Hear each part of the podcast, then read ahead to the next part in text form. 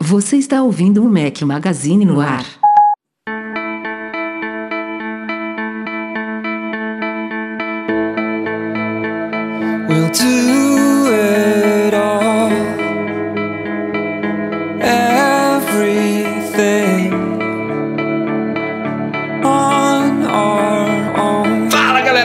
Magazine, sejam bem-vindos ao nosso podcast 342 ao som de Snow Patrol. Bom dia, boa tarde, boa noite, boa madrugada a todos. Fala aqui Rafael Fishman. Estou com dois companheiros, um inseparável, outro não tanto. Fala Eduardo Marques. E aí, estamos reunidos pós-MM Tour, né? Uma maravilha. Passamos aí uma semaninha os três juntos para se odiar bastante. Então agora as coisas estão afiadas, né? É, não deu nem tempo de sentir saudade, né, Breno Mazo? Ah, olha eu aqui de volta. O Rafael tenta, cara. Ele mudou o horário, ele me sabota, ele não quer que eu participe, mas eu venho. Eu tô aqui e. Não, você vai pra São. Francisco não. participar. Exato. É muito amor, é muito amor. Mas peraí, É seja sincero é muito amor. que você não está aqui hoje por causa de mim. Não, não estou por causa do Rafa, estou por causa do Olha. nosso convidado especial. Que o nosso Olha o convidado é um ciúme, cara olha o ciúme. O, o convidado, o convidado é tão especial que pela primeira vez na história do podcast é você que vai apresentar. Mande bala. Então, ó, cara, então eu vou fazer as honras aqui da casa. Cara, o convidado é super especial, um dos empreendedores de maior sucesso no Brasil. Tem uma plataforma que, ó, ajuda bastante gente. Ele vai contar daqui a pouco um pouquinho mais, mas ele é conhecido como Marmota. Bem-vindo, Márcio. Ô, muito obrigado, boa noite, bom dia, boa tarde, boa madrugada, né, Rafael? Fala para todos. E muito obrigado por todos os elogios e tal. Obrigado, Breno, por você ter Mas, vindo peraí, peraí, que a gente esqueceu de um título muito importante. Qual Correspondente internacional do Mac Magazine. É verdade, Exatamente. direto de São Francisco. Deu, eu deu fiz uma furo de reportagem. E agora eu vou continuar daqui de Belo Horizonte. Opa! Mas Breno Masi não fez a apresentação toda. Márcio Mota é CEO da Monetize, que vocês já ouviram falar muitas vezes aqui no podcast. Vão ouvir falar de novo aqui no final. Ela é patrona Platinum do nosso podcast, do nosso site.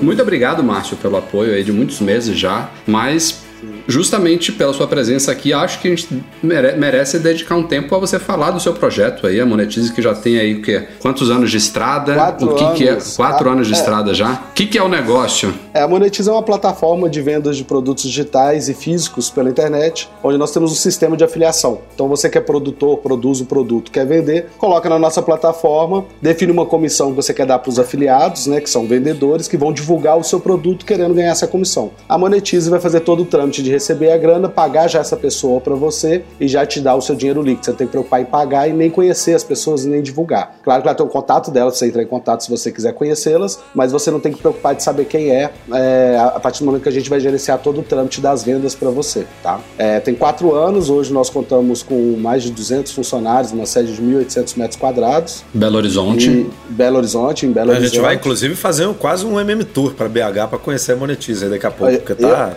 o negócio eu- tá grande. Eu espero isso. Eduardo prometeu que ia vir, Rafael também. Breno falou que ia estar aqui hoje. Não veio. Não, mas o Tá bom. Breno é o loreteiro, pô. Você, você acredita no Breno? Né, Tô passando a não acreditar. Mas- Mas, mas, ô Márcio, dá exemplos aí do- de, de negócios que estão apoiados pela Monetize, só pra galera é, ter uma noção mais prática da coisa. Por exemplo, um produtor que, de cursos online, o cara que faz umas videoaulas e quer vender esses cursos. É, uma, é, uma, é um bom exemplo pra, pra, pra, pra plataforma? É, nós temos vários tipos de produtores, né? É, curso de cavaquinho, curso de violão, curso de fazer brigadeiro gourmet em casa para vender. É, tem produtos de emagrecimentos, tem é, outros tipos de produtos que as pessoas importam para vender no Brasil. É, qualquer produto, qualquer coisa que você quer vender pela internet, que você fabrica, que você produz, é, você pode colocar na Monetize, tá? Legal, Então legal. é muito comum ter produtos de que ensina a pessoa a ganhar dinheiro também, como montar seu próprio negócio, tem esses produtos também. Fala, Breno. Não, não, ia falar, cara, você pode mandar um curso, como ser escroto, entendeu? E daí ia vender bastante aí, ó. Não, não, assim não vende, Breno. Tem que ser, ser como ser escroto 24 horas. Ah, entendi. Porque escroto Ou qualquer um 10. pode ser. Entendeu? As Ou- 24 ou- horas exige curso. Que vai vender mais ainda. Cinco dicas de como ser escroto 24 horas. Aí, o pessoal adora listinha, top 5. Mas é show de bola, show de bola. Tá- Então, ó, tem. é, Esses foram alguns poucos exemplos, né, que você deu aí. Eu acho É, que sim, tem, sim, tem muito mais. Tem, tem, um, tem um potencial muito grande aí da coisa de, de, de as pessoas explorarem. Quem tiver interesse aí, é, acessa lá monetize.com.br, monetize com dois Es, é, e, e vê as soluções aí. É, o negócio tá fazendo muito sucesso, tá bombando. Mais, mais de 200 pessoas trabalhando já, né, Márcio? É, Contigo. funcionários, então, né? então mostra que, mostra que a coisa é boa, a coisa é bacana. Parabéns pro- pelo projeto. Obrigado. Quantos, teoricamente, vendedores cadastrados na plataforma tem? No- Cadastrado, Márcio? nós temos mais de um milhão de Não, cadastros. cara, pensa aí que animal, você vai vender um produto, no lugar de você fazer a mídia, cuidar disso, entra na Monetize e cadastrou, tem um milhão de pessoas podendo vender e fazer propaganda pra você baseado numa comissão. Então, quer catapultar seu produto, serviço, item, cara, dá uma olhada lá na Monetize. Acho, acho, inclusive, que muita gente tem esses produtos, esses serviços na mão, mas não vende porque não, não, não sabe por onde começar. E existe uma solução já prontinha para isso. Sim. Agora, além da Monetize, o Márcio estava conosco até sábado passado no MM Tour 8, né, Márcio? O que, que você achou da viagem? Curtiu aí? Eu sei que você dormiu muito bem, mas eu queria Gostou saber. da do- van, do- Márcio? Pô, a van é bem. A van. A van foi o melhor lugar, né? A van é Bem- confortável, não é? é bem ba- aquele, confortável. aquele banquinho que você escolheu ali pra sentar é um dos melhores. É, o do apoio ali da janela pra encostar a cabeça. Espe- Especialmente quando o trajeto era de uns 20 minutos ou mais, era melhor ainda, né? Ah, cinco minutos já é suficiente pra dormir. Já- já era Eu não preciso de muito mais que isso. Mas, assim, falando da viagem, sim, foi uma experiência muito boa. É uma viagem que eu já quero fazer há uns dois anos, né, Rafael? Que eu fico chorando com o Rafael. Ou mais, viu? E eu sempre, esque... é, e eu sempre esqueço de me inscrever. Sempre quando eu vou pergunto ele como é que tá as inscrições, ele fala, já acabou, tem três meses.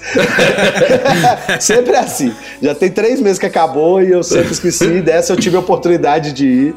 E foi muito bom, é, gostei muito de, de estar com vocês lá, equipe muito boa, não só a equipe do Mac Magazine, meu pessoal que estava lá também, muito gente boa, foi muito legal. É, e conhecer as empresas de perto, ver a cultura delas, eu que já tenho uma empresa aqui no Brasil, né? E eu gosto de. A nossa empresa é bem focada ao melhor para os funcionários, né? A gente foca muito nisso. E ver que lá também eles estão bem focados nisso também. Você vê como Google, Facebook, o Pinterest, né? Que a gente visitou lá, que tinha uma estrutura muito boa de restaurante para funcionários. Então ver que eles estão preocupados com a saúde, com a alimentação dos funcionários e ver que a gente aqui também está no caminho certo. Isso foi muito legal. Um- Uma coisa que eu também acho fantástica do Vale é o espírito de compartilhamento de conhecimento, de troca de ideias. Tipo, é, a tem muita gente que não entende como que é difícil pra gente, como organizadores do MM Tour, levar um grupo de 15 pessoas para visitar uma empresa. Porque as empresas são empresas, né? Todo mundo ali tá trabalhando, tá batendo seu ponto no dia a dia, tem metas para cumprir, tem projetos para entregar. É, não tem um tour para você chegar na empresa com um grupo de 15, 20 pessoas e, e passar pela empresa toda e ter alguém lá 24 horas disponível para bater um papo. E, e ainda assim, é óbvio que com uma certa dificuldade que há, mas a gente é, tem, tem, um- tem uma abertura que eu não sei se, se haveria no Brasil, entendeu? Dessas pessoas realmente, às vezes é uma pessoa que nos recebe, às vezes é uma equipe de três ou quatro, como foi no caso da Pinterest que você citou aí. E os caras fazem isso de uma forma super é, boa praça, tipo, pô, vamos lá, a galera tá vindo, quer conhecer. Teve, eles provavelmente, muitas vezes são brasileiros que nos recebem, muito- eles devem lembrar da época que eles não tinham ido- ainda se mudado pro Vale e, e devem valorizar o potencial que tem de, pô, de você abrir essas portas pra gente que nunca esteve lá, conhecer Sim. um pouquinho sobre a cultura, saber como as coisas funcionam. Então, porra, eu acho isso fantástico. Isso aí é uma, é uma coisa que não, não diria que, é, que só acontece no Vale do Silício, mas é um dos poucos lugares do mundo que se vê. Sim, Rafael, e você falando aí, realmente, a gente foi muito bem atendidos em todas as empresas que a gente entrou. É. Muito bem recepcionados, muito bem atendidos e sempre com um sorriso no rosto, né? As pessoas sempre estavam dispostas a explicar pra gente as coisas. A... Tinha aquela. A... a fazer aquelas pequenas reuniões perguntando o que que vocês querem saber da empresa, né?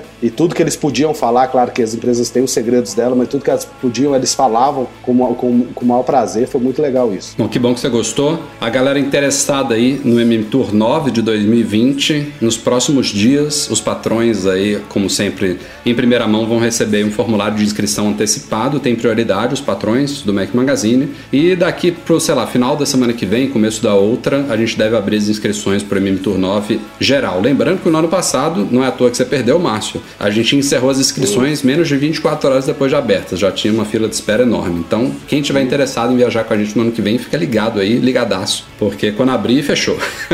É que, é que o Márcio não lê e-mail, Quando né? abrir, Aí- fechou é ótimo. Eu não leio e-mail, Rafael. Manda no o, Márcio WhatsApp, não, cara. o Márcio não lê e-mail quando ele recebeu o e-mail lá do, do, do Patreon, já era. É, já era. just forget the world.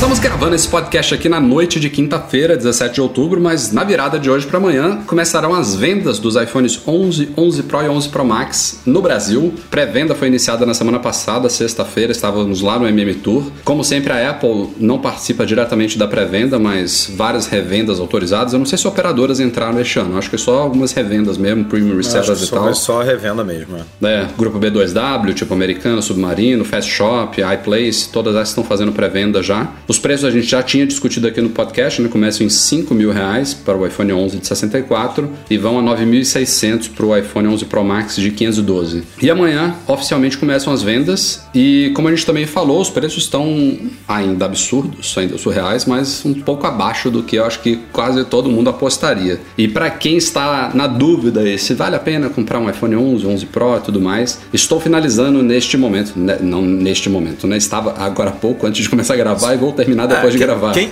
quem está ouvindo, não os patrões estão ouvindo ao vivo, é claro, mas quem está É. ouvindo já está no ar, né? Já está no ar o review completo by me do iPhone 11 Pro Max. Tá dando um trabalho, viu, gente? Meus dedos estão aqui doendo. Mas, porra, eu espero que vocês Gigantesco, gostem. Rafa? Gigantesco. Já- neste momento já tem mais de 5 mil palavras já escritas. Cara, o mas, assim, Rafael, não o é- Rafael escreve rápido. O Rafael é um cara que Eu tô o anos de experiência. É, o o- o- o ele- teclado dele sabe disso, né? sabe, Não, sabe. ele, ele escreve rápido, o cara tá nessa há alguns anos, né? Ele não precisa explicar aqui há quantos anos o Mac Magazine existe. E o cara tá desde de manhã fazendo review. Então, assim, é o dia inteiro mesmo escrevendo sobre o aparelho. Eu imagino também. Eu também escrevo rápido, agora certo já é outra coisa. Mas eu, eu, eu gosto de fazer os reviews porque, ao contrário de outros artigos que a gente escreve diariamente para o site, tipo, sai alguma matéria, alguma coisa, alguma nova sobre qualquer coisa. A gente tem que estudar o tema, ler ali as fontes, é, preparar uma matéria com base naquelas informações ali e publicar, beleza. Uma matéria relativamente simples, sei lá, uns 3, 5, no máximo 10 parágrafos. O review não, o review é uma coisa espontânea, totalmente autoral de algo, sobre minha opinião e minha descrição sobre um produto que eu estou usando há algumas semanas. Aliás, eu costumo até ficar um pouco mais do que isso, né? Mas a Apple esse ano foi tão rápida no lançamento no Brasil que já É, estou a tendo gente vai ter que se acostumar, né? Porque. Aparentemente a gente- vai mudar isso A definitivo, gente mudou né? de patamar, né? O Brasil aparentemente mudou mesmo. As coisas tendem a chegar mais cedo a partir desse ano. Então, ano que vem a gente já sabe que poucas semanas aí depois do lançamento nos Estados Unidos vai pintar aqui no Brasil. Mas eu tô, eu tô seguro já para escrever. Não, não- eu provavelmente, se não fosse o lançamento, ainda ficaria mais uma ou duas semanas até mergulhar. Mas tô, tô escrevendo com bastante segurança. O que eu não gosto de fazer mesmo é fazer review de produto, sei lá, três dias de uso, como, como alguns sites internacionais têm que fazer nessa época de lançamento. Aí é muito pouco tempo para você ter propriedade para falar sobre o produto, mas ne- Não, e- nesse e, nível. é legal que no meio desse caminho aí tem o MM Tour, né? Que faz, obviamente, o seu uso, por exemplo, é diferente do meu no MM Tour. Porque Uhum. é, você. Eu acabo que fico mais nas redes sociais, você Tirar usa foto mais. dos outros dormindo. Exatamente. É, a gente fica sacaneando o grupo, né? Do, que participa da viagem e tudo. Mas a gente usa muito mais intensamente, né? Então a gente é, bota a bateria pra, no- em teste exaustivo, bota a câmera em teste exaustivo, pra, tanto para os vídeos quanto para as fotos que a gente tira durante a viagem. Então é, é, é uma semaninha legal pra gente testar o aparelho. Aliás, diga-se, um dos usos que eu mais fiz no MM Tour foi captura de vídeos. E já está pronto, já liberamos pra galera do MM Tour 8. Já viu, Márcio, o vídeo? Não falou nada? Vi, vi. Já vi o vídeo. Viu? Ah, Gostou? Falei lá no grupo, gostei demais. Ah, não vi, Eu não. vi, ficou muito top.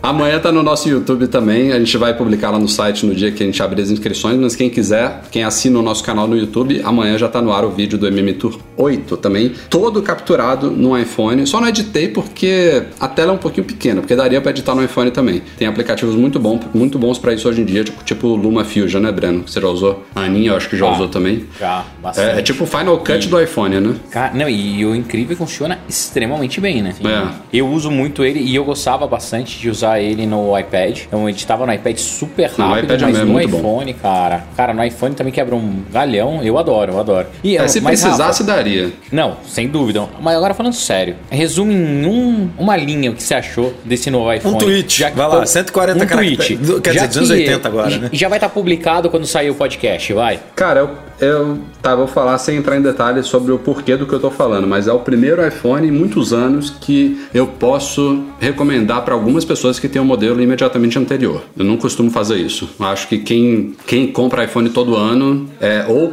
é alguém que realmente não quer sempre ter o, o, o, o último, o melhor e, não, e, e pode fazer isso, né? Ou trabalha com isso, como é o caso nosso aqui do Mac Magazine. E olha que o Edu até pulou no ano passado, viu? Mas Eu, eu acho que você já pulou uma vez e eu pulei uma vez, né? Eu não lembro se Acho você... que sim, acho que sim. Eu Acho que a gente já fez essa, essa É, jogada. verdade. Porque tem vezes que realmente você não vê necessidade, pô, não tem porquê. Não, a o, gente o aqui. padrão, o padrão é só, só se recomendar o cara trocar de smartphone a cada dois, três anos. Aí fica legal, porque o seu dinheiro se dilui, você usa o smartphone ali até o, o, o que ele tem para te entregar. O- Não é porque sai um novo que o anterior ficou ruim. E, e você sente mais essas diferenças de um ano para outro. Mas tem muitos aspectos no, no modelo desse ano que eu acho que são perceptíveis e válidos mesmo para quem tem um iPhone 10R ou 10S, 10S Max. Eu falo o porquê disso no review.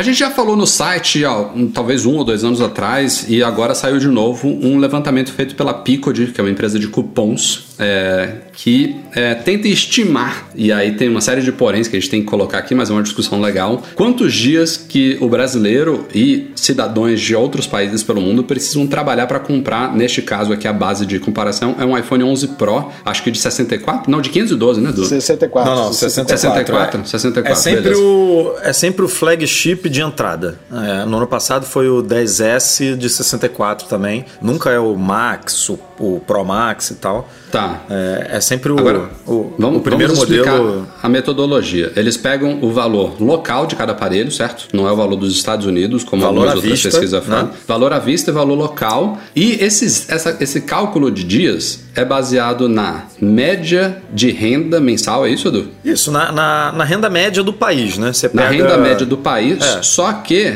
o grande detalhe aqui é que ele faz uma situação hipotética em que a pessoa não tem nenhum outro gasto na vida, né? Então, É. assim, é, é a mesma coisa pro brasileiro como é pro norueguês, como é pro, pro americano. A- a- o, o- o cálculo é o mesmo para todos os países, então não É. tem por que chorar com relação a isso. Mas Não é salário mínimo, é, sala- é- é renda média, ou seja, pega é, quem ganha menos e quem ganha mais, né? Pega esse bolo todo aí, E a é, gente divide pelo que- número de cidadãos e aí você vai ter o, É. o- o- É a, a renda que, média. óbvio que renda média é influenciada por quem ganha muito, mas também é influenciada por quem ganha pouco. Talvez a desigualdade no Brasil puxe isso um pouco mais para cima, eu não sei. Mas isso acontece nos outros países também, talvez numa menor escala. Então a pesquisa não deixa de ser válida, nunca vai ser É, 100% precisa. Se fizesse no salário mínimo, também teria uma cacetada de gente aqui reclamando. É, pu- puxa um pouco mais pra cima porque o salário mínimo tá em torno de mil reais, se eu não me engano, né? É, É. Mil, mil e pouquinho. E a renda média do país ficou em 2.298, que na verdade dá uma renda líquida de 2.077, ou seja, o dobro do salário mínimo. Mas, cara, é pra ter uma ideia, não é pra É, exatamente. tirar Era nenhuma prova real aqui. Exatamente. Então diga, Edu, o, o primeiro, o primeiro país na lista, o que a pessoa tem que menos trabalhar, qual que é e quantos dias são? que tem que menos trabalhar não é os Estados Unidos. Os Estados Unidos é o segundo. O primeiro é a Suíça, com incríveis 4,8 dias, meu amigo. Nossa. É uma Que maravilha. delícia, hein? Em Aí é quatro fácil. diazinhos você resolve o seu problema. Olha só. Quatro dias sem maravilha. pagar boleto é fácil. Os Agora- Estados Unidos, a- os Estados Unidos na verdade não estão muito longe não, tá 5,8. É um diazinho a mais ali, então é, tá, tá tranquilo também. Beleza. Aí Agora eu- vamos, vamos lá para o outro espectro da lista. Qual é o último país que foi É. avaliado aí? O último país é a Ucrânia, que você precisa de 96,7 dias, ou seja, é um pouco mais de três meses aí trabalhando. País né? europeu, diga-se, viu? E, e aí você, obviamente, Obviamente você não tem todos os países aqui, porque esse estudo, primeiro que você precisa ter acesso aos números de renda e é, a Apple precisa vender o aparelho lá oficialmente, né? É, então não são muitos, mas o Brasil tá, eu diria que no, no terço superior, né? Dividindo aí o ranking em três terços, para quem não viu o post. Ele tá lá no terço da Ucrânia, digamos assim, com 63,7 dias. É, pouco mais aí de dois meses. É, É. Isso são, isso são dias corridos ou dias úteis, eles falam? Corridos. Corridos, corridos. É, só tem três países na América Latina: Brasil, Chile.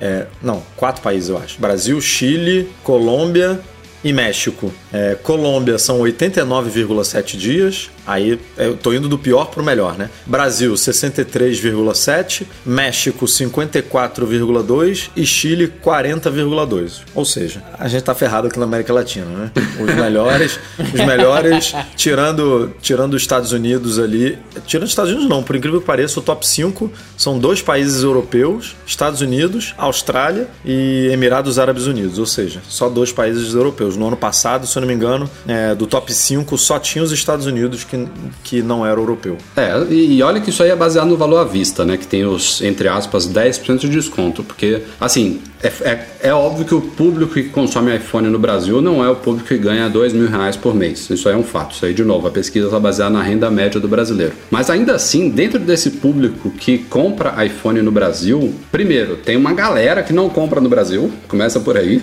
uma galera grande que traz de fora, compra em viagem e tal. Eu E diria segundo- até que, que a galera que tem dinheiro não compra no Brasil, né? Exato. É. né? É, Quem e não- quem, não- compra no Brasil, compra no Brasil é, é o que precisa parcelar, dividir em tá? 12 vezes, É, fazer, falar. É- essa fazer é um segunda. carnezinho lá das casas de Bahia. Essa é a segunda coisa muito importante. Tem muita gente Sim. que não compraria, desses poucos, muita gente não compraria se não, puder, não pudesse parcelar em 12 vezes. Então, Às vezes, É, não, até, é. Às vezes até em mais, né? A- Que, que a Apple divide em 12, mas se você olhar já no teve uma época que já operadora fazia em até 24, mais. né? Ah, a tem- operadora você consegue mais com plano de assinatura. Me né, no plano, é. Você consegue E, dividir assim, mais. operadora divide mais, dá pra fazer carnê ainda nessas lojas de departamento mais famosas no Brasil, que dividem bastante. É, tem algumas operadoras que fazem aquele sisteminha de refresh, né? Que você paga dois anos e troca depois o aparelho. Cara, o, o Brasil é bom pra quem realmente precisa parcelar, porque lembrando que quando você vai comprar no exterior, é só pagamento à vista, então nem todo mundo tem essa habilidade. Mas o IOF, Apesar dos né? preços serem abusivos. À vista e se for com cartão IOF ainda, né? Agora, eu- é, é que a gen- a gente está num momento né, meio esquisito, né, também, porque o dólar tá, não tá nada barato, tá acima dos 4 aí. E não, isso não acontece em lançamento. Mas depois de um tempo, a gente vê algumas promoções, a, a gente mesmo divulgou uma agora, né, Rafa, do iPhone 8, que tava 200 reais mais caro que os Estados Unidos. Você Não, comprando aqui no Brasil. Então, no lançamento, é óbvio que você não vai conseguir esse preço, porque todo mundo quer o, o aparelho e as lojas não vão, não tem por que dar um desconto enorme. É oferta e demanda, né? Não, não tem porquê. Edu, eu fiz até o cálculo aqui do Max 256. É a diferença. o cara se preparou mesmo, hein? Dos pro. Você vai, vai perder seu posto, viu, Eduardo Max? É, vai pe- pois é, só não tira o Breno. É, Olha só que paixão. Calculando o imposto do Estado pus em média de 8%, né? Que depende do Estado lá, e o dólar 4,10, a diferença sai 2.869 reais. É, dólar, Mais dólar barato 4,10, lá. 4,10 é a 4,10, média. Você tá, você tá sendo bondoso pra caramba. né? Hoje tá bondoso. 4,16. Você vai Não, pagar o uns IOF 4,20. também? Não, não contei o IOF. Não, ainda tem o IOF. Não, pensando, pensando que o cara compra a moeda. É, o cara compra a moeda. Mas aí ele vai pagar 4,35, 4,40 no dólar, né? O que eu ia falar é o seguinte, ó, a galera que quer comprar iPhone, fica de olho. O, o Edu me apresentou um, um aplicativo maldito chamado é, Ama, Ami, Ama lá, da, da B2W, né? Que Não, não, é não acompanha uma no AMI, não. Acompanha no Mac Magazine. A gente divulga todas as promoções boas. Não, o AMI nem, Não, o AMI nem não. vende iPhone direito. Ah, ele, nem Não, tem. cara, vocês receberam é, é a 50% de cashback? Vira, vira e mexe pinta, né? Depende do cara, produto, 50%, depende do. então, fica, ó, Mas o tá no iPhone nunca Brasil. vai ter isso, entendeu? Pelo menos não o iPhone no lançamento. Não, Você consegue...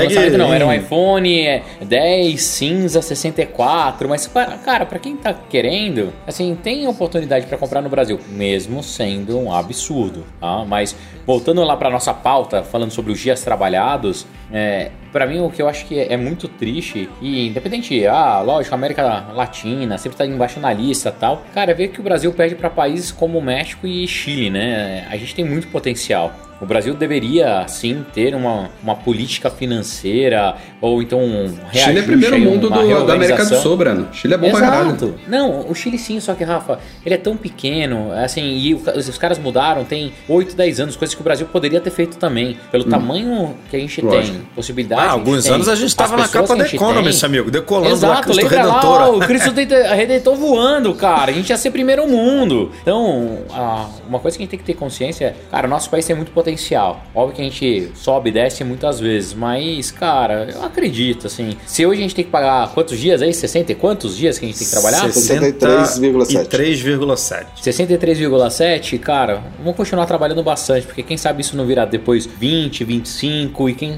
já pensou o dia que a gente conseguir chegar nos bons e belos 5 dias, 6 dias igual aos Estados Unidos? Ah, que É, o, beleza. le- o- o legal é que o ranking, depois vale a pena dar uma olhada lá, é uma escadinha bem, bem legal, né? 4, 5, 6, 7, 8, aí 8,3, 4, 7, aí 9,1, 9,9, aí tem uma hora que dá, uma, dá um, um salto, assim, né? Tipo, de, de, de 17 na África do Sul pra Portugal, aí onde o Rafa tá, pula de 17 pra 27, tipo, pá, aí, aí já começa a brincadeira a ficar Na mais... bagaceira, né? É, já começa a ficar mais, mais diferenciar, né? O ranking já começa a ficar meio esquisito. E aí de Portugal pra cima, meu amigo, aí já, aí já, já fica ruim.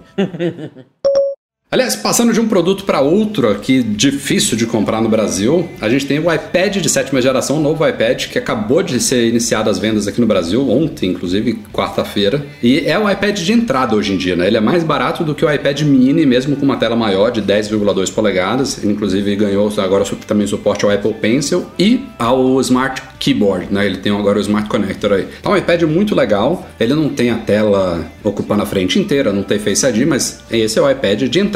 E o triste, de novo, é a questão de preço, né? Porque é um iPad extremamente acessível nos Estados Unidos, custa 330 dólares. Foi, inclusive, e obviamente o que a gente sorteou no MM Tour, era o que a gente podia dar, um brinde pra galera. não vou mentir. Mas, porra, ele aqui no Brasil, esses 300 Porra, e- iPadzaço, isso aí. É show de bola, show de bola. porra, resolve a vida de muita gente. É, é, brinde de viagem normalmente é canetinha e bloco de notas. O nosso é o iPad. Não, mas só nosso não ganhou. iPad, boné, Teve camiseta. Milkshake. Meu amigo, É. teve tudo nessa Teve MMTour. A galera saiu de lá, galera saiu de lá com câmera GoPro, uniformizado de Serafine. Todo mundo ganhou um bonezinho, uma camisetinha da Serafine. Olha que maravilha. Olha Pois só. é. Ó, mas esse iPad que custa 330 dólares chega ao Brasil custando 3 mil reais. É muito dinheiro. Pô, assim, ainda é melhor do que o que a gente paga no iPad Pro, que eu nem sei quanto Mas é não que tá foi, você, aqui. não foi você que tweetou que depois que você vira adulto, não foi você que deu RT nesse Deu, deu negócio? um RT, eu dei RT. Tudo Que é mil, dois vira, mil, vira adulto, tudo é mil reais, meu amigo. É tudo foda, é mil reais. Depois que você vira adulto, tudo é mil reais. Você quer consertar o ar-condicionado, mil reais. Você quer ir ali, mil reais. E você tudo quer tem que pagar, né? tem nada de Pô, graça É mais. brabo, cara. É, não é fácil, não. Mas é um iPad show de bola mesmo. Eu, Assim, a linha, a linha iPad ela tá extremamente esticada em preço, né? Você vê que esse iPad começa em 330 e a gente tem um iPad Pro de 1 tera com um celular, com um caralho a 4 que até nos Estados Unidos custam uma bagatela, não sei se é 1.800 dólares agora de cabeça. Mas olha a variação de 300 para 1.800 lá fora. A Aqui única, coisa que a, a única coisa que a Apple faz muito bem, isso aí você tem que tirar o chapéu mesmo, cara. É que mesmo tendo, assim, é um puta do iPad, não tenho dúvida que eles é suficiente pra, porra, 90% do público. 99%. É, Por do aí. público que, que, Por aí que usa tablet. Mas ela é. Quando você vê um iPad Pro, o visual, o design do iPad Pro. Aí você, enxerga o, resto como velho, né, cara? É que nem um É. iPhone.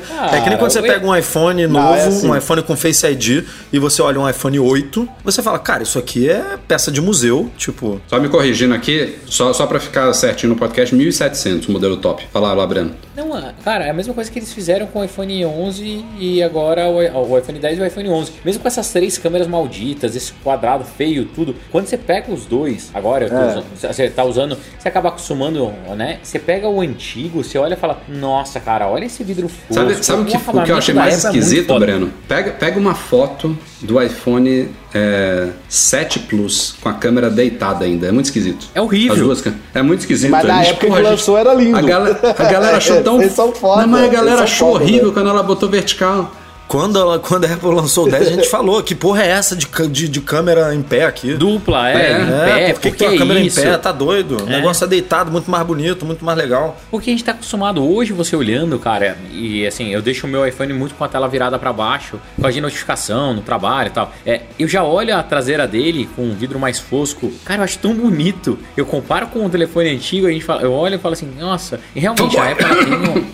Não, eu sou pra caralho. Eu nunca escondi isso. Diferente de você que fala que não é. Você fala, não, não sou, não sou, não sou. Eu nunca, eu nunca escondi. Mas é, é louco que qualquer lançamento que a Apple faz, ela consegue transformar o device anterior em obsoleto. É, isso, Você isso olha e fala, assim. cara, que merda Isso é surreal, que é isso, cara. entendeu? Isso são poucas Pô, empresas não, que peraí, conseguem não, não- fazer mas não fala isso não, gente. Pelo amor de Deus. Uma coisa que a gente mais bate Não. na tecla aqui, eu fico indignado Mas, quando alguém mas vem Rafael, falar é exatamente visu- a gente tá falando de visual, a gente não tá falando de usabilidade, de tecnologia, É, de especificação. Não é que a galera. a gente tá falando falando, assim, "Ai, agora minha olhou, bateria ba- tá dando pau, entendeu? Não é isso. bateu é o visual. olho e, e, e- e você fala assim: isso aqui é novo, isso aqui é velho. Isso aqui É tem verdade. cinco anos e isso aqui é, é desse ano, entendeu? É, É, que nem é. você olhar, sei lá, um carro. É, É aquele pra quem negócio gosta de carro, sei lá, o Corolla novo e o Corolla antigo. Você fala, porra, esse Corolla aqui tem cinco anos e esse Não, aqui é, Corolla é do nunca. futuro, entendeu? Não, não, Corolla não. Nossa, Corolla não. é sempre a mesma coisa, cara. Mas- Não, não, o 2020, vê o 2020, compara com 2019. Ah, é o híbrido? É, não. é outra Não, coisa, bem. é outro Só visual. que os caras fazem entendeu? isso a cada 10 anos. A Apple Ah, consegue fazer todo ano. Então, Não, é isso, mas- claro, todo ano. É, o, o- a brincadeira que eu falo é que assim, a Apple ela consegue fazer uma coisa com os produtos dela que é deixar ele sexy, sempre. E, e, cara, eles fazem isso, não é só o produto, é o conjunto todo, né?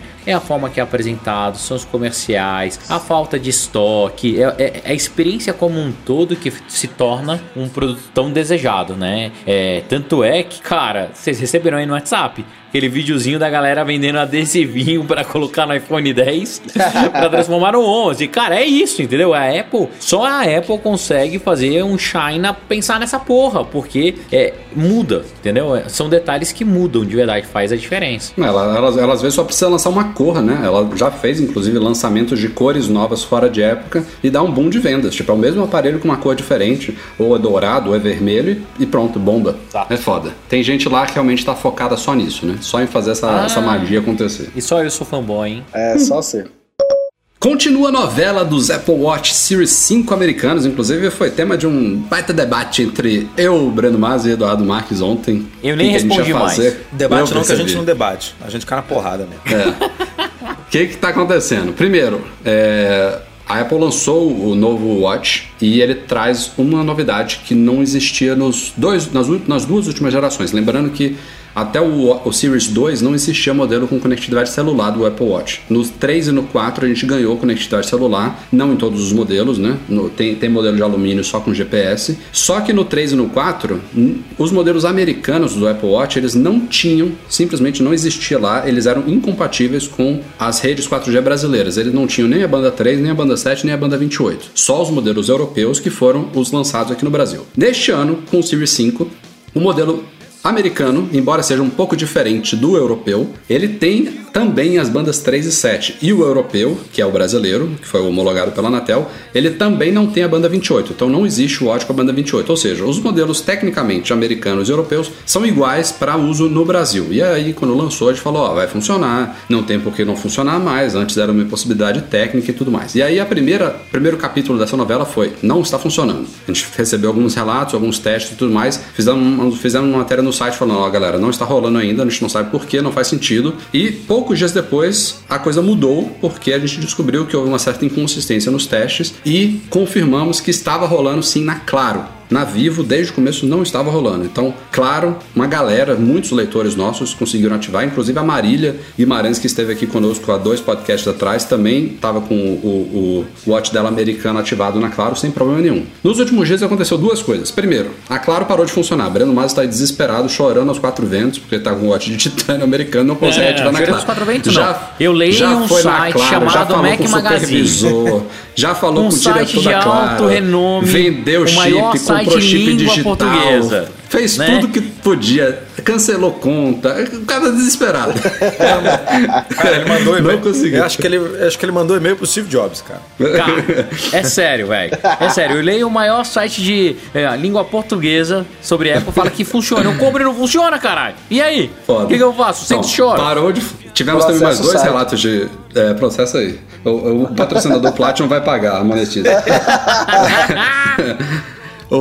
Tivemos mais dois relatos de leitores também da Claro que não estão conseguindo ativar nesses últimos dias. E em paralelo a isso, ontem, quarta-feira, saiu a beta 3 do iOS 13.2 e vejam só, ativou na Vivo. Então, é claro que estava funcionando, parou de funcionar. A Vivo, que nunca funcionou, agora está funcionando e temos múltiplas confirmações disso. Ou seja, a novela está em progresso. Não sei se a gente está no meio ou no fim dela, mas a- o tema todo do, do nosso embate aqui entre nós é se deve ou não funcionar. Breno Masi acha que não. Acha que Não, não, não, não, não, não, vai. não falei Não, isso. olha, não, peraí, vamos, Não, esclarecer para, aqui uma Rafael, coisa. Rafael, Pera, não não, fala, pera, Eu vou, eu vou explicar, do- vocês não deixaram Peraí, explicar. peraí. Antes do Breno falar alguma coisa, é só. Vamos só deixar claro aqui uma coisa. Tecnicamente, é 100% possível. Sim. Tecnicamente, Lógico, a galera tá usando, o pô. aparelho funciona. Ponto. Aí você entra em estratégias de Apple e de operadora. Se elas querem ou não permitir que isso funcione ou não. Mas tecnicamente não há Não que só querem, o Breno disse que elas não podem, né, Breno? Explique. Não, não, não, não. Não falei que elas não podem. Não, é o não, seguinte. porra! Não falei que- não, não falei que elas bola, não vai, podem. corta, Breno. Não, não falei que elas não podem.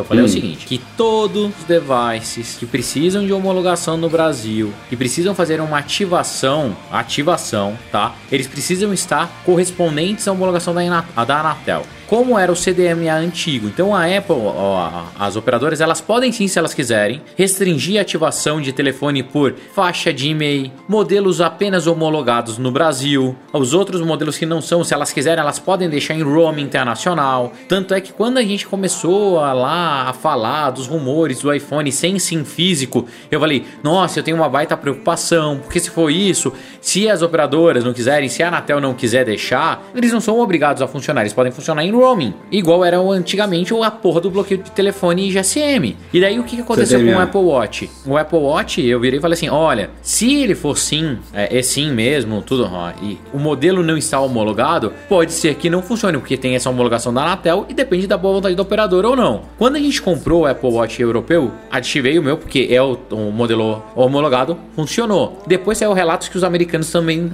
estavam funcionando. O que eu sempre bati na tecla é: temos que tomar cuidado com o que a gente fala, porque pode ser que não seja perene.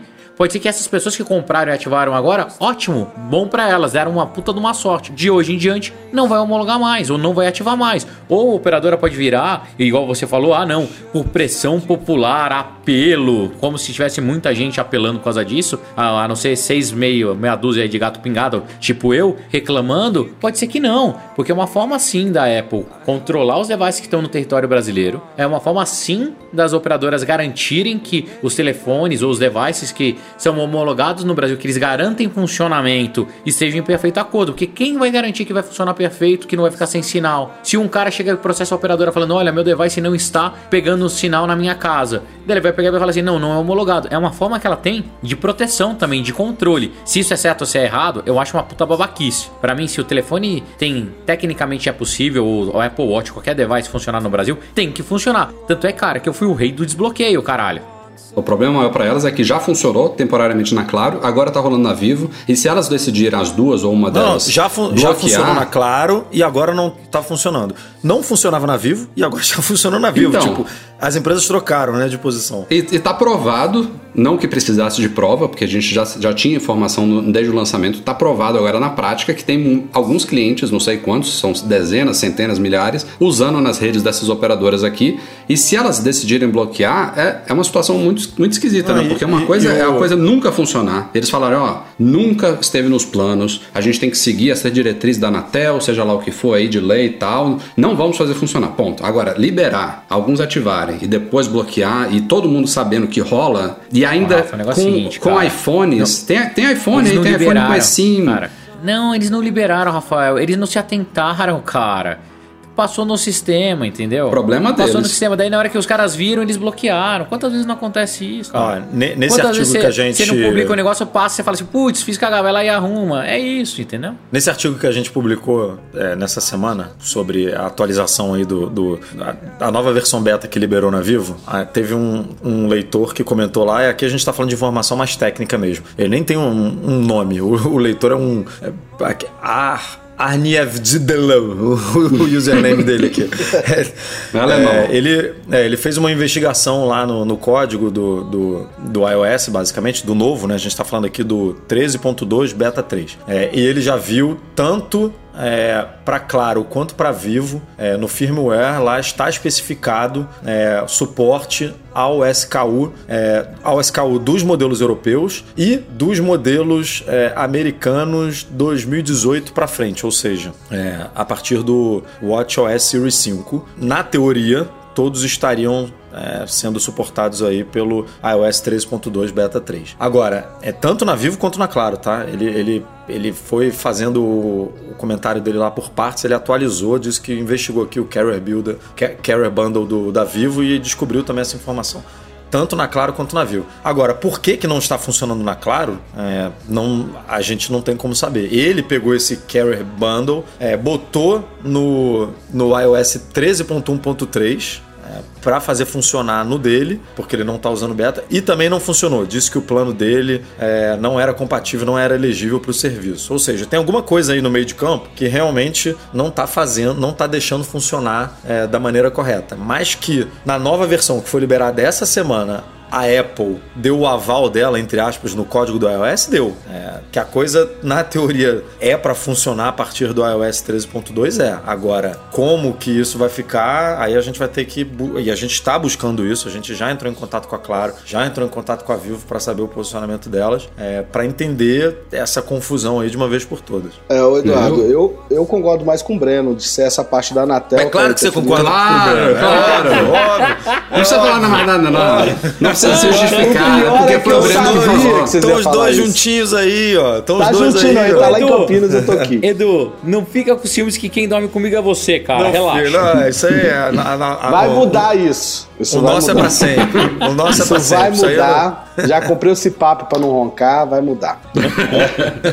Mas concluindo a minha teoria, tá? A Anatel tá nessa briga de não habilitar devices que não são homologados, né? Com as operadoras, né? Não sei como é que tá a lei, tinha- tava pra sair uma portaria, né? Nem lei que não ia poder. Eu acho que as operadoras estão fazendo mais esse controle e se não for homologada a versão, eu acho que até celular provavelmente vai ser desativado com o tempo, entendeu? É, Cara, essa, mas essa, olha- essa coisa não, não É, abrange isso é pra, iPhone, isso é não. pra telefone pirata, isso é pra Não. coisa. Não, não tô falando do iPhone, eu tô falando de telefone Ô, pirata. Ô, essas Breno, você acha que eles vão. é, não, Não, eles cara, vão impedir o que funcionamento não. de iPhone americano no Brasil, por Não, exemplo? ó, não tem como. opinião, não. Se fizer isso, Não vai. é, o nego vai bater Se na fizer- Anatel, cara, vai, vai uma galera não pra porta lá Não, da- não é só iPhone, é Samsung também, é todas essas marcas grandes aí, nenhuma delas vai ser bloqueada. Eu Não é acho esse o objetivo. Eu também acho que não. Porque ele tem produtos similares no Brasil. Tem até um monte de coisa que dá pra adequar. Só que tem algumas coisas, se eles conseguirem restringir, eles têm que restringir, cara. Operador de telefone celular hoje tá quebrando. Antigamente os caras deitavam e enrolavam porque tudo era caro. Mandar SMS era caro, ligar era caro,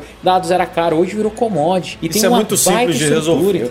Pô, isso é muito simples de resolver. É, aceita a mesma banda. É, é, o- é a mesma coisa. É- é um tecnicamente falando. desperdício É a mesma isso, coisa é. do iPhone. É a mesma. gera uma- sabe gera que- uma sabe o que que tem que frustração fazer? Sabe o que que tem que fazer? Exatamente. Replicar, toda. replicar o modelo do iPhone, meu amigo. Você comprou um Lógico. iPhone E americano. elas ganham, elas ganham na assinatura, não tem funcionando. por que elas bloquearem isso. Tá Pessoal, funcionando aqui. pessoal. Quebrou, tem garantia, a Apple vai lá e troca pelo modelo homologado brasileiro. É, Galera, tem- tinha que eu ser assim. concordo com vocês com gênero e número grau. Eu desbloqueava telefone pra funcionar no Brasil, antigamente. E- e- eu sou o cara que mais sou a favor disso. A nossa discussão toda é que eu falei que se eles não quiserem, eles podem complicar muito. E que não é porque a banda funciona que eles têm que fazer funcionar. É Eu só concordo, isso. eu só a minha não vejo discussão co- toda lá no Telegram, eu, você e o Rafael, é só isso. Eu só não vejo coerência de fazer isso com um relógio não fazer com iPhone, por exemplo. É, Eu É. acho que não, Rafael, faz sentido. não, ó, Edu, não fica falando muito disso, não, que vai que um filho da puta do operador escuta e bloqueia os iPhone também. Aí, aí vai dar merda. tá. Mas aí vai dar merda. Aí a gente vai, dar rua. merda, amigo.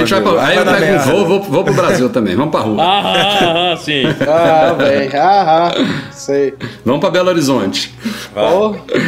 Bom, enfim, a novela continua, como o Edu falou, semana a que gente vem, tá esperando. semana que vem com certeza vão ter novos capítulos, né? Isso É, aí- Estamos na expectativa aí de, claro, eu ou Vivo falarem alguma coisa, embora a Apple seja chata Olá, pra liberou, caramba, não vai liberou. deixar elas falarem. O quê? Liberou. Ó, na hora, ao vivo. Mas claro. Mentira, mentira.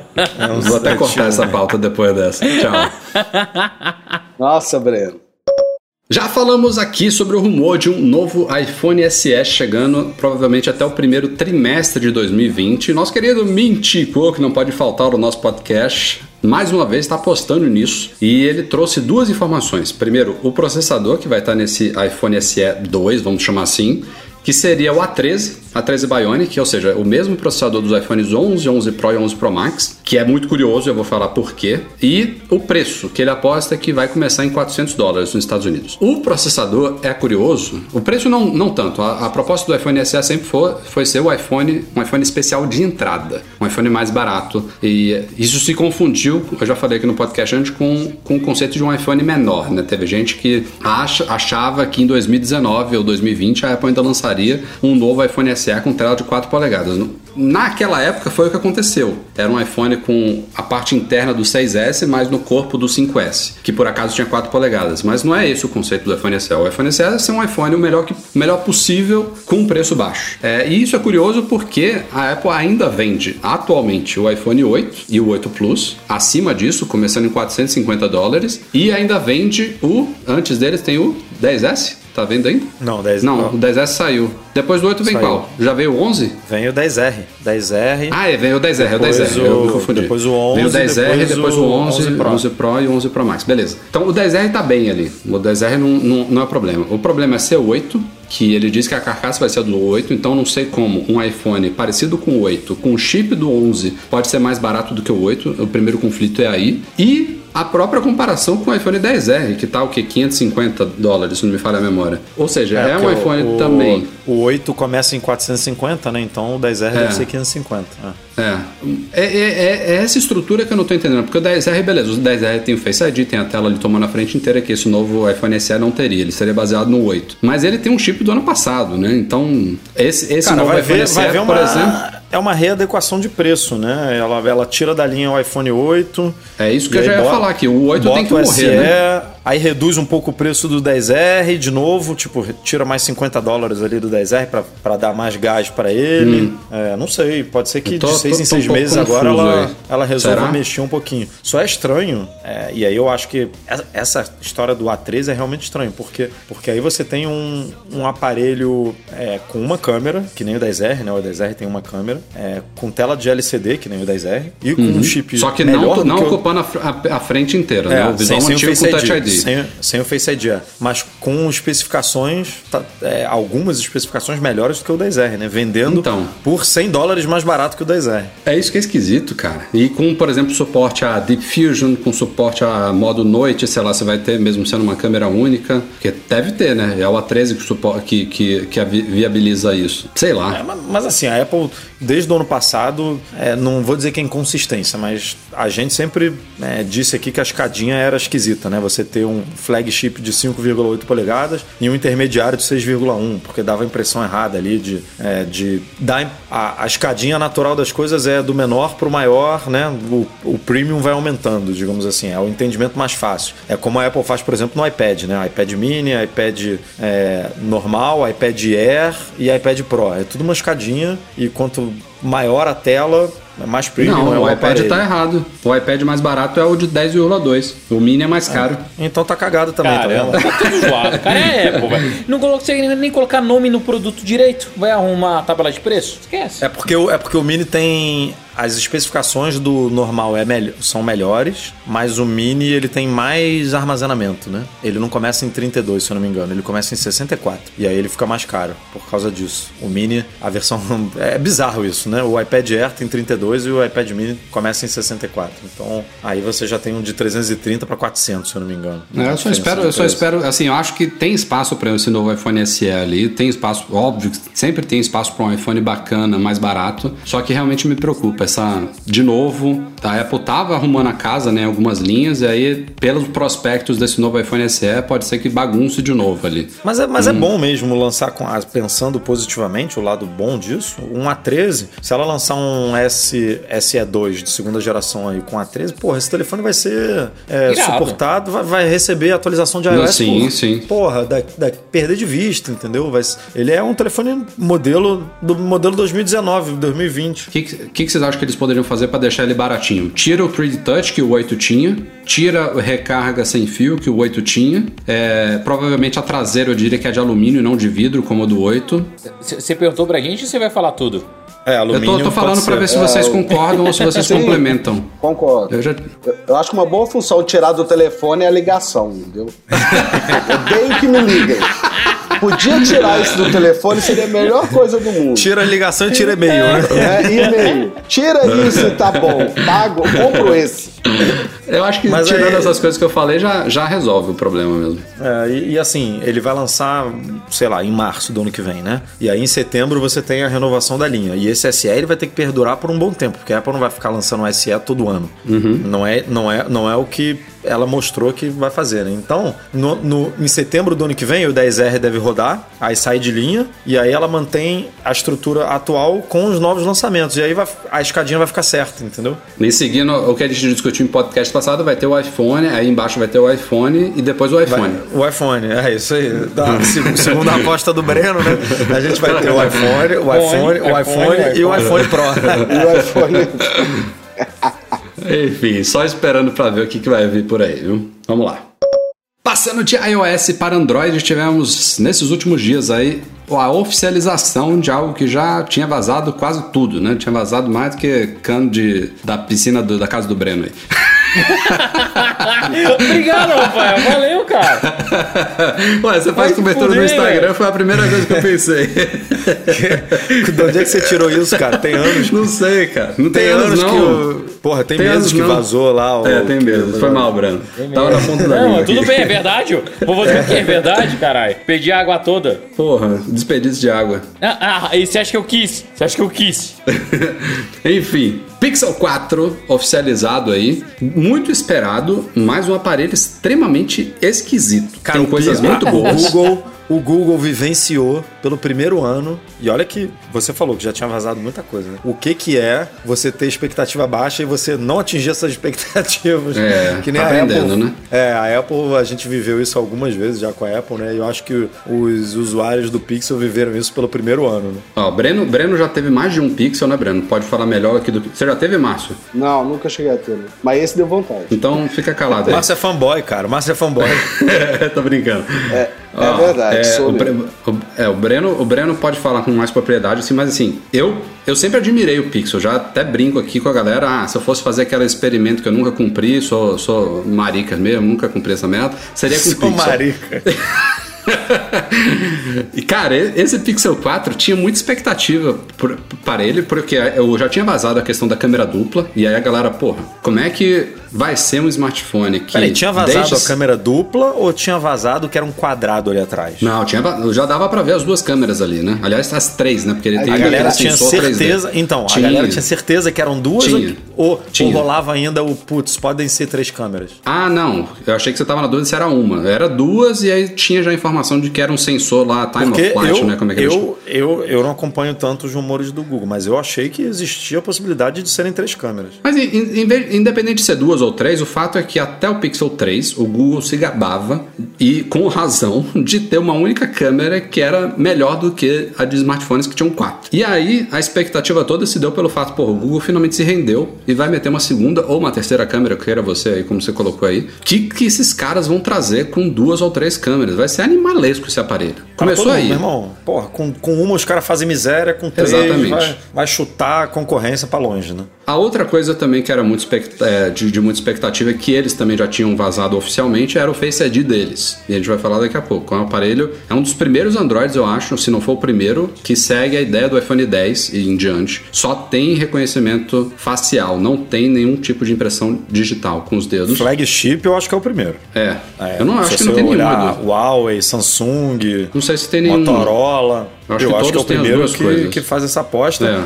Vamos, vamos pontuar aqui. do- três anos depois do primeiro iPhone chegar com Três anos. Face ID? É, foi 2017, né? O iPhone 10. Foi 2017, é, setembro de 2017, né? Dois anos. É, dois anos Ah, depois. Dois anos, dois anos, é. O que muita gente falava, né, na época, que com o Face ID a Apple está dois anos à frente da concorrência, né? Dois ou três, né? Ou É, três. E a, e a gente vai dizer três porque acabou de sair, eu já vou falar logo isso então. Acabou de sair a informação, a gente publicou agora há pouco, que esse sistema, o que o Google está postando todas as fichas, tal como a Apple, já tem uma falha absurda.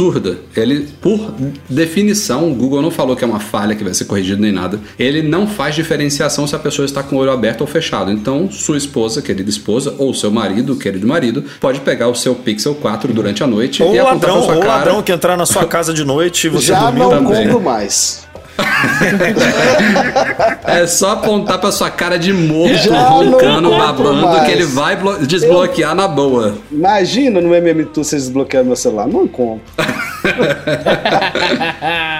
Mas, cara, o principal. Tudo bem, beleza. Eu, eu acho que o Google vai tentar resolver isso aí. Eu imagino que haja tecnologia pra isso, não sei. Não, não, não vou entrar muitos detalhes sobre isso agora. O fato é que, o, tirando essa falha, o negócio funciona muito bem. Ele tem um radar frontal lá que, tipo, é, quando você tá chegando pra pegar o aparelho, ele já tá desbloqueado, aquela porra. É, meio ele, bizarro Ele isso. parece ser mais rápido do que o Face ID, fato. Parece, parece inclusive, eu não vi vídeo sobre isso, Edu, mas eu acho que ele funciona também em qualquer orientação, que é uma. Mas como é que o crítica. radar. Eu, eu não entendi como é que isso funciona, cara, porque eu vi o vídeo lá do, do MKBHD e, e, cara, o cara pega o negócio num- num- numa mesa e o bagulho já, Já tá, tá desbloqueado. desbloqueado. O É. radar faz o quê? Ele direciona o sensor pro seu rosto? Tipo, Não, como, o é que ele radar- sabe, o radar- como é que ele sabe que você é você, porra, com o negócio em cima da Não, mesa não. e você. O que acontece é o seguinte: o radar, ele tá o tempo inteiro atuando. É um radar, né? Então, ele, ele, ele vê que tem algo se aproximando do aparelho e automaticamente faz, ativa o sistema de reconhecimento. Enquanto o iPhone, você tem que tocar na tela para a tela ativar. Quando, ela, quando a tela liga, o To- Face tocar ID. não, né? a- Ou levantar ele. Ou levantar, ou levantar É. ou tocar. O radar ele, ele funciona um pouquinho antes disso, entendeu? Só de você, sua sombra, ele, seu movimento na frente dele, ele já sabe que tá chegando, ele já Porra, mas ele desbloqueia,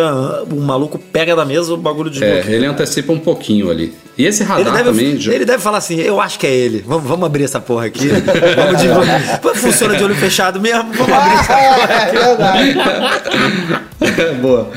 Mas ó, já falando desse radar, eles também não usaram só para isso, né? Tem esse sistema aí de movimento com gestos, que não é novidade no Pixel 4. Tem, eu acho que um. Não sei se é um LG ou se é um Huawei, que tem isso também, que eu acho puro gimmick. Porra, todos os vídeos que demonstraram isso não funcionam 100%. É bizarro. De você Não, passar não, não música. Funciona 100% não.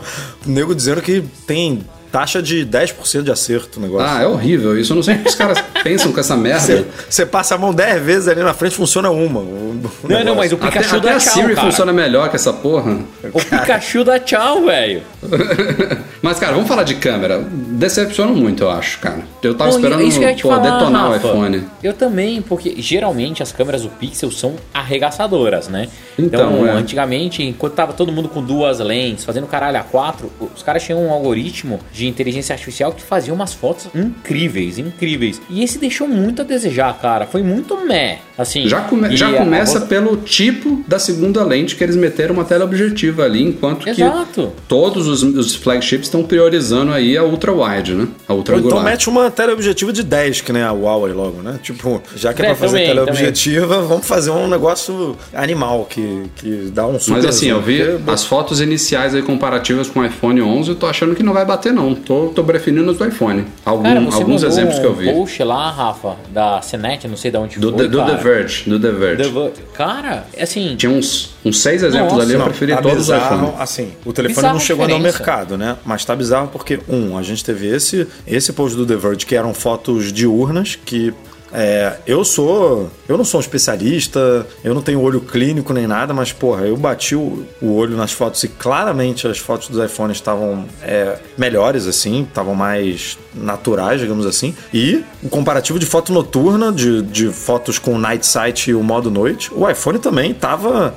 dando um, um banho, assim, entre aspas, no Pixel, que inventou basicamente essa categoria, né? O Pixel foi o primeiro telefone a, a implementar isso, depois vieram outros como Samsung, Huawei e tal. A Apple chegou tarde na festa, é, mas chegou, meu irmão, pé na porta, porque tá em- deu realmente uma diferença assim muito grande. E aí todo mundo tava esperando essas duas coisas, né? Melhora no Night Sight né? e uma câmera mais já que eles vão botar duas, tipo, agora eles vão arregaçar. Então, não nas duas, coisas que o, nas duas coisas que o Pixel era assim extremamente superior à concorrência, eles ficaram basicamente no mesmo patamar, né? E aí colocaram coisas incríveis no telefone, como aquele negócio de transcrição e tal, mas porra, Porra, isso aí é isso não- fantástico. isso- mas isso não vende telefone, cara. É. Isso não, isso é muito é, é irado, eu achei o recurso animal, porra, achei incrível, tecnologia se funcionar do jeito que foi promovido e que parece que funciona. Inglês um- funciona, né? Não sei. Porra, é, é é- é realmente incrível. Agora, quem precisa disso, né? Tipo, quantos por cento é, de pessoas que vão comprar um Pixel realmente precisam disso? É muito, é, é muito específico. Não é à toa que a Apple mira em coisas mais mainstream, né? Tipo, vamos focar em câmera, vamos, vamos focar em qualidade de tela, Até, focar em- até a tela de 90 Hz, que é outra coisa positivíssima do Pixel 4, também só interessa a um público muito nerd, né? Tipo, a galera. o- Ah, a, não, a ninguém- grande ninguém maioria das pessoas nem sabe que porra é essa. Nem sabe que porra é essa e, e- e não vai ver diferença de 60 para 90. Tipo, Eu, tem eu gente que não vê. que o iPhone tivesse. Cara, tem gente que não vê de 60 para 120, que dirá de 60 É. para 90, né? Tipo, não, não é uma Mas é- coisa. é, positivo, é positivo. É, não, assim, eu acho que no lugar que você mais vai conseguir ver é enrolagens de tela, né? Que, a- Uhum. que assim, poderia dar maior diferença. Mas concordo com vocês que é pra nerd, nerd, nerd, cubo Master Pro, entendeu? É, e aí, pô, tem, tem outras coisas. A, a parte da frente também, eles meteram toda essa tecnologia do Face ID deles. Qual é o nome do Face ID deles, hein? Tem nome? Reconhecimento que não. facial e acabou? Não, não deram nomezinho, não, né? Não lembro de ler nenhum nome específico, não. Mas eles não se importaram nem um pouco com aquela taxa de. Eles chamam body to é, screen to body ratio, né? Que é a porcentagem de tela para frente do aparelho. Porque o negócio tem um- uma testa gigantesca do tamanho Mas da isso antes de não implementar o cabelo. não, né? Porque o Note é gigante também até hoje. Pô, mas tem pelo menos as orelhinhas ali. O do Google não, ele meteu um note ali em cima, um grandão, e tem também um queixo embaixo. Os caras não estão preocupados com isso, não. É, porque é esse- essa tecnologia, a gente não, não é engenheiro pra cravar aqui, mas essa tecnologia que a Apple usa de dobrar a tela ali dentro, né? Isso deve encarecer pra caceta a tela, né, cara? Deve. é, não tô justificando aqui o preço do iPhone, mas os outros são um pouco mais baratos e o Pixel é um pouco mais barato que o iPhone. A tela deve, deve ser um fator de diferenciação aí dos aparelhos. Essa dobrada que a, que a Apple dá ali, que deixa uniforme, né, a borda dela, tanto nas laterais quanto na parte inferior e superior, onde não tem note, tipo, é a mesma distância, né? Sim. É, isso eu acho que ninguém faz no mercado. É, não, não, não sei se tem um, um aparelho com exatamente as mesmas medidas assim, como, a não ser os que dobram, né? Tipo Samsung que invade ali, que, que é dobrado como a Apple, mas, mas ele não esconde, né? É, a tela fica aparente. Então, o normal é você ver isso como o Pixel faz, que é dar um, deixar um queixo e deixar uma testa ali meio avantajada mesmo. É assim e vamos lá. Hum. Bom, resumo da ópera não, não é um, um aparelho ruim, de longe disso. Ainda vai ser avaliado certamente como uma das umas câmeras top aí. Tô curioso pra pra ver o ranking lá do tal do DxOMark, né? Que até hoje não saiu do iPhone. E eu acho realmente que tem a ver com o tal do Deep Fusion. Mas É. decepcionou Ó, um pouquinho. Eu achava que eles cara. iam detonar muito. Ó, eu atualizei o meu pro iOS Beta achando que ia ativar o meu Apple Watch, né? E ganhei o Deep Fusion de graça. Cara, não tem diferença nenhuma. É, mas ele- ele- ah, pra gente não tem diferença, cara. Não tem. Mas nessas É, análises única técnicas coisa- de laboratório que o cara dá um zoom, tipo, 20 vezes na foto pra ver o detalhe do pixel, aí pode ser que faça, É, que, que faça a diferença, entendeu? E aí a Apple ganha dois pontinhos, três pontinhos a mais ali em algumas Não é só isso não, Breno. categorias. Pelo que eu entendi do Deep Fusion, só para você fazer testes aí, se você quiser comparar, é, ele, ele funciona numa iluminação exatamente antes de quando entra o modo noite, sabe? Tipo, não, não, não, ele- o Deep Fusion não vai atuar numa foto do dia a dia no sol. É a foto Entendeu? da cerveja que eu mandei pra vocês. Olha a segunda. Realmente ele deu uma clareada, mas. Ah, agora sim. Ele clareia, ele deixa mais nítido. Se você der um zoom, vai ter bastante detalhe. É nesse, nesses ambientes, assim, um pouco antes do modo noite que ele atua. Só que é muito bizarro Olha, porque ele não. Rafael, você entende mesmo, Ele- hein? mas ele É, não não é bota nenhum íconezinho, né? É. ele não bota nenhum Ele não, ícone, tipo. ele não bota íconezinho, ele não funciona quando aquela opção que a gente divulgou lá no, no, no YouTube, né? De. Como é que é? Da moldura? Como é que é o nome? Captura fora da moldura. captura fora da moldura. Se isso estiver ativado, o Deep Fusion não funciona, pelo menos por enquanto. Pode ser que a Apple, sei lá, mude isso no futuro, mas acho que não. Então, tipo, é realmente você, você não tem ideia de quanto o negócio está funcionando. Né? Essa foto da cerveja tá boa, viu? E olha que é tá WhatsApp, animal. compactado aqui. É, cara. Você pode tá inclusive animal. mandar uma pra cá se quiser. Porque Uma você cerveja ou a a foto? foto eu já mandei. Não, a foto A cerveja, porra. A cerveja. Bota no, bota no teletransporte que o Rafael pegou lá na, na CIT. E quem diria, quem diria não, porque a gente já sabia que viria, mas chegou a Mac App Store, o Twitter de novo. É, graças ao tal do projeto Catalyst do Catalina, que já foi apresentado desde o ano passado, né? Que é esse projeto da Apple que permite que desenvolvedores tragam aplicativos de iPad para o Mac. É, o Twitter está voltando, já tem alguns anos que ele tinha abandonado o cliente para Mac e agora, graças a isso, eles conseguiram pegar o aplicativo que já existe para iPad, fizeram uma adaptaçãozinha ali que não está perfeita ainda, né? Dá para ver claramente com o aplicativo de iOS, é, tem coisas ali que não estão funcionando 100% ainda, mas já é um cliente melhor do que ele era quando ele foi é, encerrado no, no Mac e ele traz recursos que não existe nenhum outro cliente para Twitter no Mac, né? Porque o Twitter já tem um bom tempo que resolveu matar uma série de APIs aí para desenvolvedores terceiros, outras eles nunca nem ofereceu de recursos que só estão na web e nos aplicativos oficiais e agora estão disponíveis no Mac por esse cliente. E o bom é que os caras estão falando que vão continuar esse trabalho de adaptação, então a coisa tende a melhorar bastante. E gratuito, né? Claro, o aplicativo oficial do Twitter, eu diria ser muito bem-vindo. Eu só não consigo, de fato, nem experimento esses clientes oficiais do Twitter. Hoje em dia por dois motivos. Primeiro, por propagandas que não tem no Twitchbot, não sei também. Os caras nem, nem, nem API para isso eles abriram, então não tem, não tem propaganda no Twitchbot. E segundo, esse é o primordial para mim, é sync de timeline. Eu não sei como as pessoas usam o Twitter sem sync. Tipo, você leu até ponto tal no iPhone, chega no Mac e você não sabe nem onde você tá. Então, não, não entendo como é que funciona isso. Mas. É de verdade, pra quase ninguém que- usa mais o Twitter, né? Então, É isso que eu ia É, falar. Isso ainda tá funcionando? o servidor tá no ar? Ah, cara, eu, eu uso muito para um pouco para parte pessoal, não é uma rede social muito pessoal, mas para trabalho é muito muito bom, muito bom. Mas tem, mas tem gente que não faz essa troca, né, de Mac para iPhone, cara. Tem gente que fica só no iPhone É, aí ou só no pra Mac. usar. Aí foda-se, né? Não, fica ali no iPhone mesmo ou, no- ou só no Mac. Então, É. tipo, só, só ver o, o Twitter quando tá no trabalho ou quando está fora do trabalho. Tipo, então não, não faria diferença esses- essa sincronização. Mas é bizarro eles não oferecerem isso mesmo. Claro que o Twitter é só um exemplo aí emblemático, tem vários outros aplicativos que já foram lançados aí na Mac App Store desde que o Catalina foi lançado. A gente tem um post no site com alguns exemplos e vão, vão sair pipocando outros vários aí, até porque a Apple está viabilizando que desenvolvedores, o Márcio é desenvolvedor, o Breno também já, já foi, entre aspas, desenvolvedor. faz tempo, Eu também já fui, eu não sou mais. É, mas, mas você sabe como que é difícil para uma equipe pequena ou até um cara sozinho ficar portando aplicativos entre plataformas. E o que a Apple tá você oferecendo acha é o cara sei, fazer. Rafael? Eu sei, eu tô brincando com você, Breno. Vai se fuder, velho. O Breno sabe mais que eu. O Breno tá adorando me mandar me fuder hoje, tá muito bom isso. Ah, acho que Vou te chutar aqui É. do Zoom. é Miquica. Vai, muta, vai mutar ele. Mickey. é porque gosta. Mas diz aí. É só indica coisa que gosta.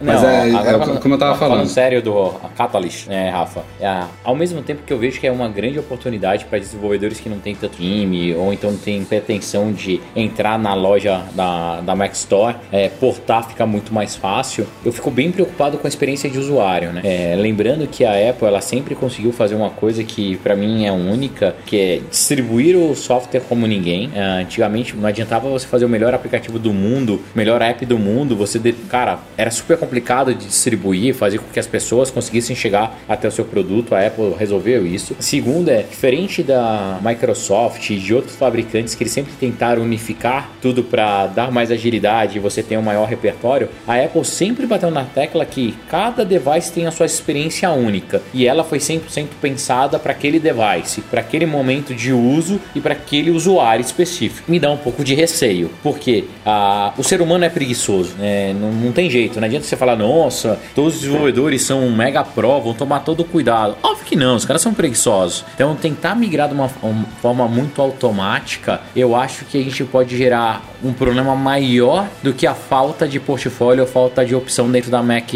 Store. Eu acho que a gente pode levar muito lixo para ela. São aplicativos portados nas coxas que quando você vai tentar usar não funcionam direito. Eu espero que a Apple seja criteriosa na, na hora do review ali dos apps e só deixar realmente passar aplicativos que sejam 100% em conformidade. O próprio Twitter que você falou tinha várias cagadinhas de usabilidade, né? Você ia tentar fazer clique a- acessar com o seu pointer Ah. com o mouse e não funcionava direito. Os, Então, o- os próprios aplicativos da Apple que usam o Catalyst como, como base são meio cagados, né? Não, Se você vai redimensionar a janela, às vezes dá merda. Se você olhar o bolso, acho que a Mac App Store também é meio. me- é, deve estar Catalyst também. O, pô, tem vários aqui, o Casa. Você vai fazer as coisas, não funciona exatamente. Você normalmente, só dando um exemplo aqui, um aplicativo para Mac, você não, você não arrasta a janela dele se você clicar no meio dele. Só se você clicar na barra, né? É, na barra lá em cima. Tenta fazer isso na Mac App Store ou em outro, no bolsa, por exemplo. Você clica em qualquer lugar e arrasta, ele arrasta. Ele sai da janela, da, da posição que você tinha colocado ele. Então tem várias coisinhas ali que precisam Não, é ser a, a, corrigidas. ma- a maioria desses, desses aplicativos portados, se você entra nas preferências também, ele tem aquele switchzinho verde do, É, do iOS. é, que- não que é tem nada a ver com o totalmente- Mac. Nada a ver, né, nada cara? a ver, é. Enfim, vamos, vamos, não é só não é só papel dos desenvolvedores adaptarem. A Apple, ela preparou a coisa, melhorou do ano passado para cá, mas ela está sendo muito criticada. Parece que tem pouquíssima ou zero documentação do Catalyst para desenvolvedores, então também tem a parte dela aí, né, de fazer o dever de casa dela e, e aí os desenvolvedores têm que vir atrás, com certeza. Bom,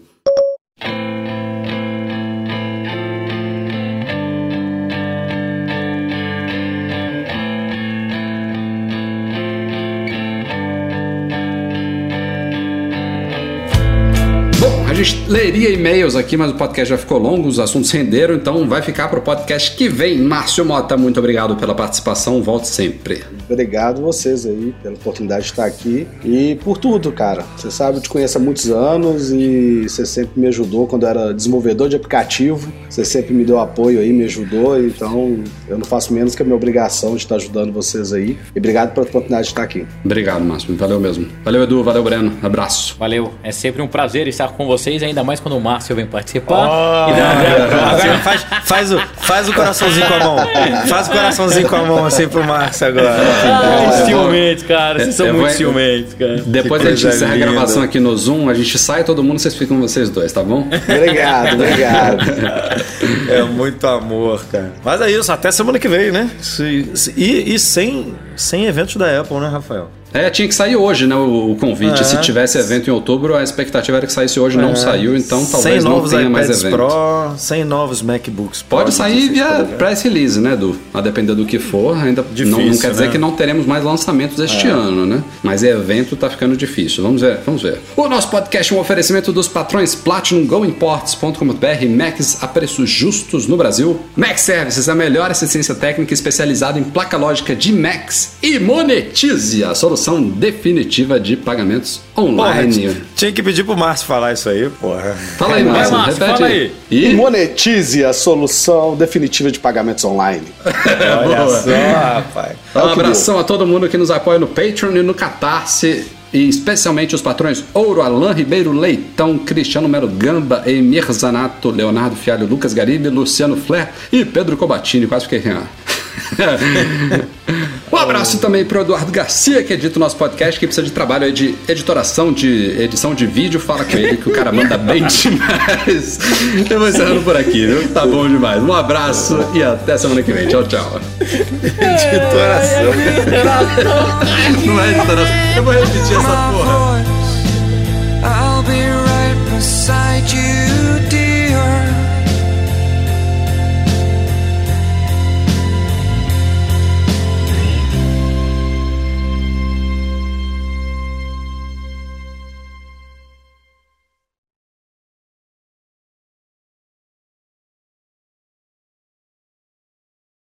Olá, liberou, liberou, liberou. Ó, na hora, ao vivo. Mentira, mentira. Vou até cortar essa pauta depois dessa. Tchau. Nossa, Breno. Idiota. Cara, eu pensei que era sério. Pau no cu mesmo, né? Tá vendo? Ele, ele é loroteiro profissional, cara. Ele tá fazendo escola. Ele comprou o curso do Rafael de ser escroto. E você ganhou dinheiro, né? Porque na É boletim. lógico.